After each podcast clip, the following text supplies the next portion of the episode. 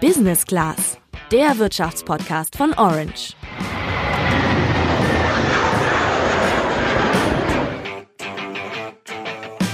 Ich muss sagen, ich bin ja jetzt noch nicht so alt, aber ich erinnere mich kaum an eine Zeit, in der CDU und SPD mal nicht zusammen in der Bundesregierung gesteckt haben.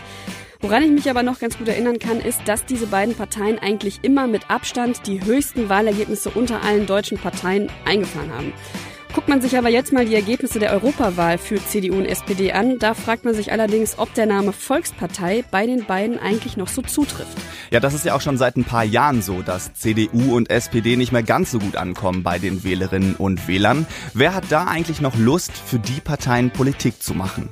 Es gibt diese Leute tatsächlich. Eine davon ist Delara Burkhardt. Mit 26 Jahren ist sie jetzt die jüngste deutsche Abgeordnete im Europaparlament und hat uns im Interview erzählt, wieso sie im Wahlkampf öfter mal schief angekommen angeguckt wurde und warum sie Rezo dankbar ist.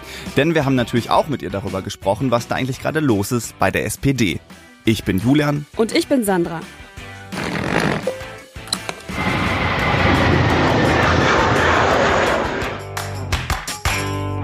Jahrzehntelang waren die Sozial- und die Christdemokratie in Deutschland die zwei politischen Hauptströmungen und da muss man gar nicht so weit in die Vergangenheit schauen, um das zu erkennen.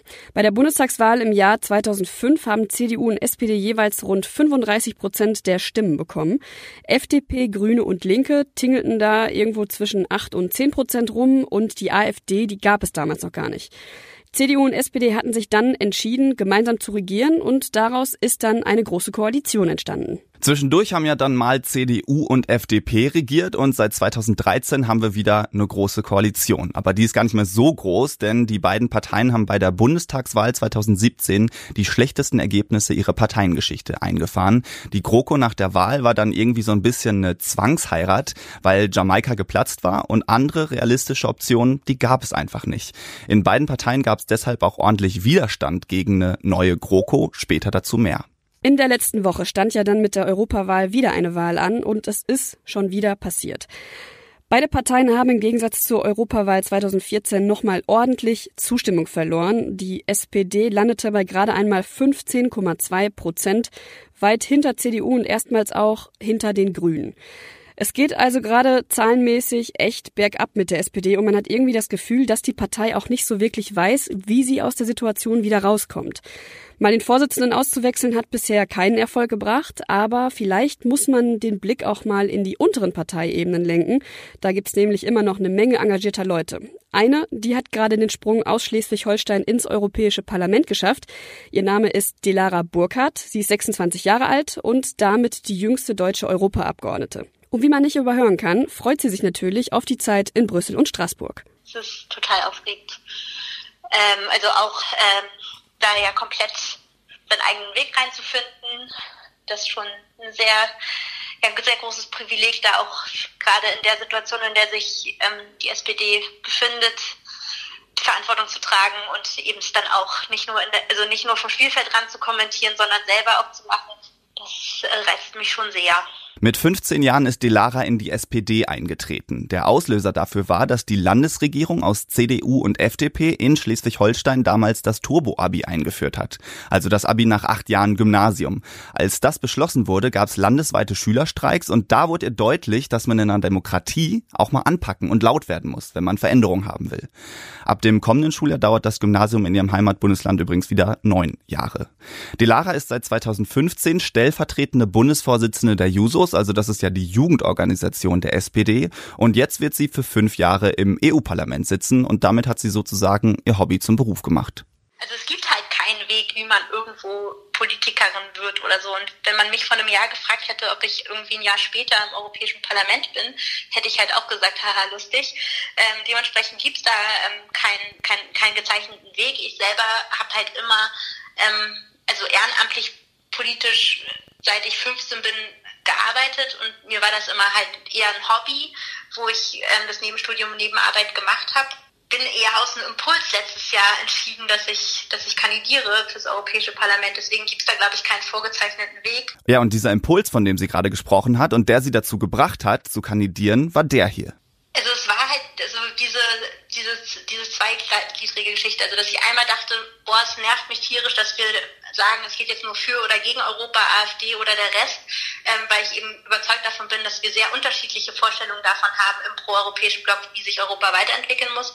Und das war diese Krise der Sozialdemokratie und das also, also so der Moment, wo ich dachte, boah, jetzt mache ich das, war eben auf diesem GroKo-Parteitag, wo wir ähm, ja entschieden haben, in die Koalitionsverhandlungen einzusteigen, wo ich mir denke, okay, da muss man eben jetzt Verantwortung dafür übernehmen, dass sich etwas ändert in der SPD, aber eben auch in Europa. Also, eigentlich hat sie sich für ihre Kandidatur genau aus dem gleichen Grund entschieden, aus dem sie auch politisch aktiv geworden ist, nämlich nicht einfach nur zuzugucken, sondern selber mitmachen. Die Lara hat ja gerade von der Krise der Sozialdemokratie gesprochen und im Wahlkampf hat sie auch zu spüren bekommen, was das denn genau bedeutet.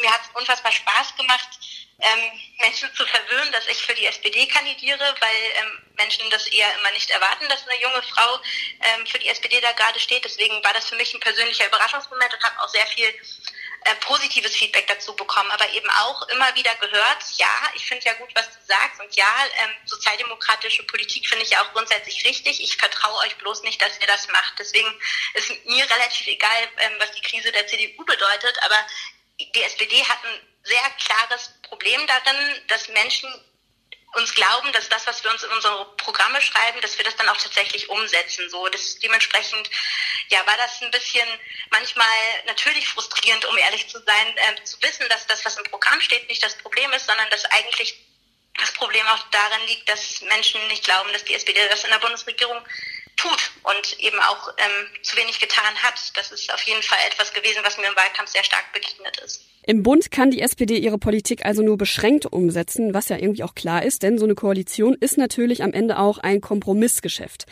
Aber jetzt, wo Delara ja selbst in einem ziemlich hohen politischen Amt ist, kann sie die Veränderung ja sozusagen an vorderster Front mitgestalten.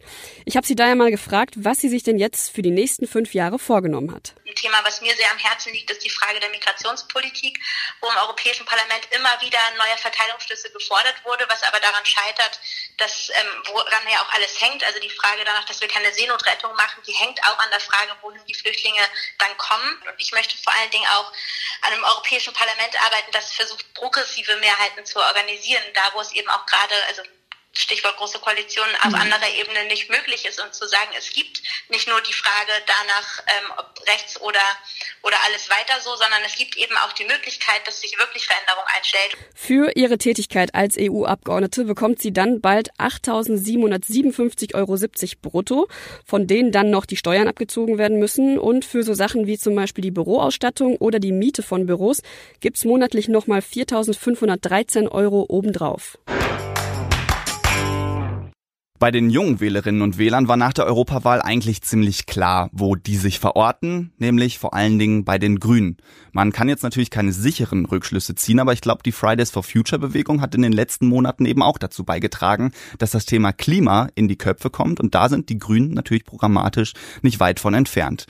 34 Prozent der unter 25-Jährigen haben bei der Europawahl Grün gewählt. Das ist fast genauso viel wie Union, SPD, Linke und FDP in der gleichen Altersgruppe zusammen bekommen haben.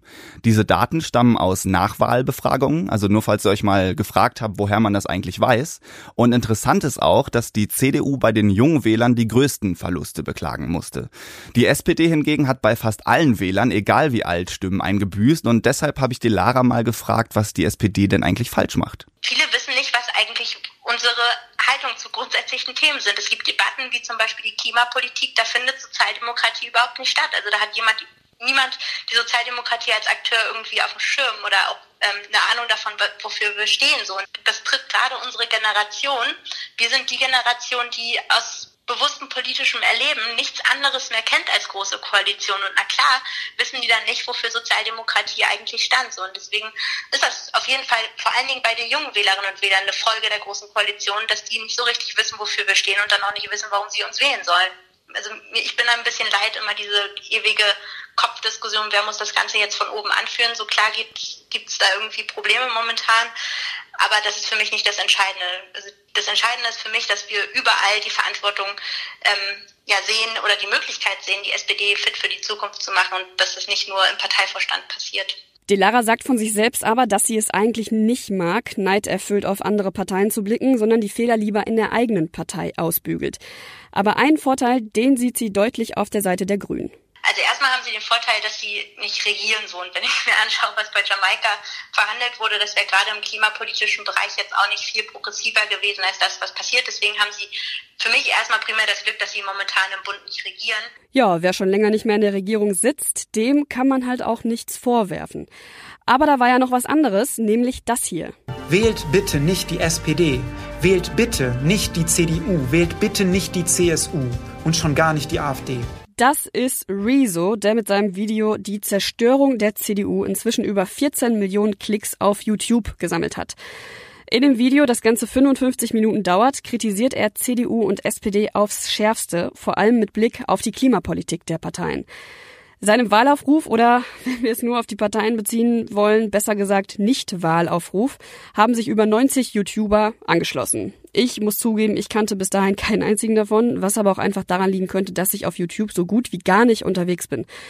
Rezo sagt ja ganz klar, dass man die SPD nicht wählen sollte und als SPD-Politikerin könnte man das ja als Angriff verstehen oder sich unverstanden fühlen oder so. Die Lara sieht das aber etwas anders. Es ist ein total spannender Prozess einfach, weil es für mich ähm, so eine große Chance hat, junge Menschen mit Politik zu erreichen. So und ich finde eben das abzuwerten, nur weil der Aufruf gegen meine Partei war, ähm, finde ich halt ein total komisches Signal. Ich teile nicht alles, was in diesem Video an Kritik geäußert wird, aber ich finde, ähm, habe großen Respekt vor der Recherchearbeit und von, von der von, von der ja also von dem von der tiefen Auseinandersetzung, die Wieso da gemacht hat. Ähm, und finde es ähm, einen spannenden Moment, einfach weil es eine, eine Sphäre, sage ich mal, für eine politische Debatte öffnet, die bisher noch nicht offen war. Und ähm, mir ist es halt egal, ob davon jetzt erstmal primär meine Partei profitiert oder überhaupt, aber mir ist es halt erstmal wichtig, dass dieses ähm, diese YouTube äh, oder dieses YouTube-Gucken jetzt politisch wird. Ähm, dementsprechend bin ich Rezo vor allen Dingen dankbar dafür, auch wenn es natürlich jetzt nicht die, der beste Moment für meine Partei war. Nachdem Rezo das Video veröffentlicht hat, da macht es so ein bisschen den Anschein, als wüssten die Parteien erstmal gar nicht, was sie dazu sagen sollen und vor allem, wie sie es überhaupt sagen sollen. Die CDU hatte erst angekündigt, ein Video mit dem jungen Bundestagsabgeordneten Philipp Amthor zu veröffentlichen, hat das dann aber doch nicht getan und stattdessen ein PDF-Dokument veröffentlicht, in dem die Partei schriftlich an Rezo schreibt und dazu liefern sie dann auch noch ein paar Gegenargumente in Form von Internetlinks. Bei der SPD haben Lars Klingbeil, Timo Wölken und Kevin Kühnert versucht, mit einem Video zu kontern, das aber mit 230.000 Aufrufen längst nicht die Öffentlichkeit bekommen hat, die Rezo erreicht hat. Darin sieht Delara ein Problem. Ich glaube, das Problem ist eher die Reichweite, also dass man uns ähm nicht auf dem Schirm hat, wenn es darum geht, im Internet ähm, oder in so, sozialen Netzwerken Debattenbeiträge zu machen. So, das ist, glaube ich, eher das Problem, ähm, weil viele von der Antwort gar nicht gehört haben. Also auch wenn ich auf Schul in Schulklassen auf das Video, Video angesprochen wurde, bei den, jetzt in, im Wahlkampf, da wussten die halt nicht, dass die SPD selber auch Social Media Arbeit macht oder so. Das ist halt nicht präsent. Und auch wenn ich jetzt zum Beispiel gesagt habe nach einer Diskussion, hey, ihr könnt mir bei Instagram folgen und ich mache da gleich ein Q&A, waren die erstmal verwirrt, weil die das von Politik nicht erwarten. Ja, und als ob die Aufregung dann nicht schon groß genug gewesen wäre, hat sich dann noch Annegret Kramp-Karrenbauer, die Parteivorsitzende der CDU, in einer Pressekonferenz zu dem Video geäußert. Und zwar sagte sie das hier. Als die Nachricht kam, dass sich ähm, eine ganze Reihe von YouTubern zusammengeschlossen haben, um einen Aufruf zu starten, äh, Wahlaufruf gegen CDU und SPD, habe ich mich gefragt, was wäre eigentlich in diesem Land los, wenn eine Reihe von sagen wir, 70 Zeitungsredaktionen zwei Tage vor der Wahl erklärt hätten, wir machen einen gemeinsamen Aufruf, wählt bitte nicht CDU und SPD. Es wäre klare Meinungsmache vor der Wahl gewesen. Und ich glaube, es hätte eine muntere Diskussion in diesem Land ausgelöst. Und die Frage stellt sich schon mit Blick auf das Thema Meinungsmache, was sind eigentlich Regeln aus dem analogen Bereich und welche Regeln gelten eigentlich für den digitalen Bereich, ja oder nein? Das ist eine sehr grundlegende Frage, über die wir uns unterhalten werden. Und zwar nicht nur wir in der CDU und mit der CDU, sondern ich bin mir ganz sicher, in der gesamten medienpolitischen und auch demokratietheoretischen Diskussion der nächsten Zeit wird das eine Rolle spielen. Noch bevor es überhaupt zu dieser Diskussion kommen konnte, wurden die ersten Rufe nach Zensur laut. So viel lässt sich festhalten, was die YouTuber da gemacht haben, das ist Meinungsmache, klar, aber Meinungsmache ist eben nicht verboten. Ein Unterschied zwischen YouTubern und Journalisten, den gibt es trotzdem noch und unser Orange-Chef Max hat sich mal damit auseinandergesetzt. Seinen kompletten Artikel könnt ihr auf orange-hb.com lesen. Also, die großen Parteien haben noch ordentlich was nachzuholen in Sachen Social Media und in Sachen Kommunikation mit der jüngeren Zielgruppe. Denn was bringt der schickste Instagram-Kanal, wenn die politischen Ziele nicht auch zu den Vorstellungen von jungen Menschen passen? Wenn den Parteien das gelingt, da vielleicht ein bisschen sich anzunähern, wer weiß, vielleicht können sie dann bei der nächsten Wahl ja wieder mehr junge Wählerinnen und Wähler überzeugen.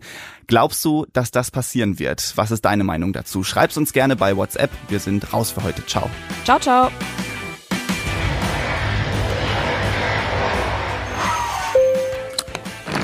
Business Class, der Wirtschaftspodcast von Orange.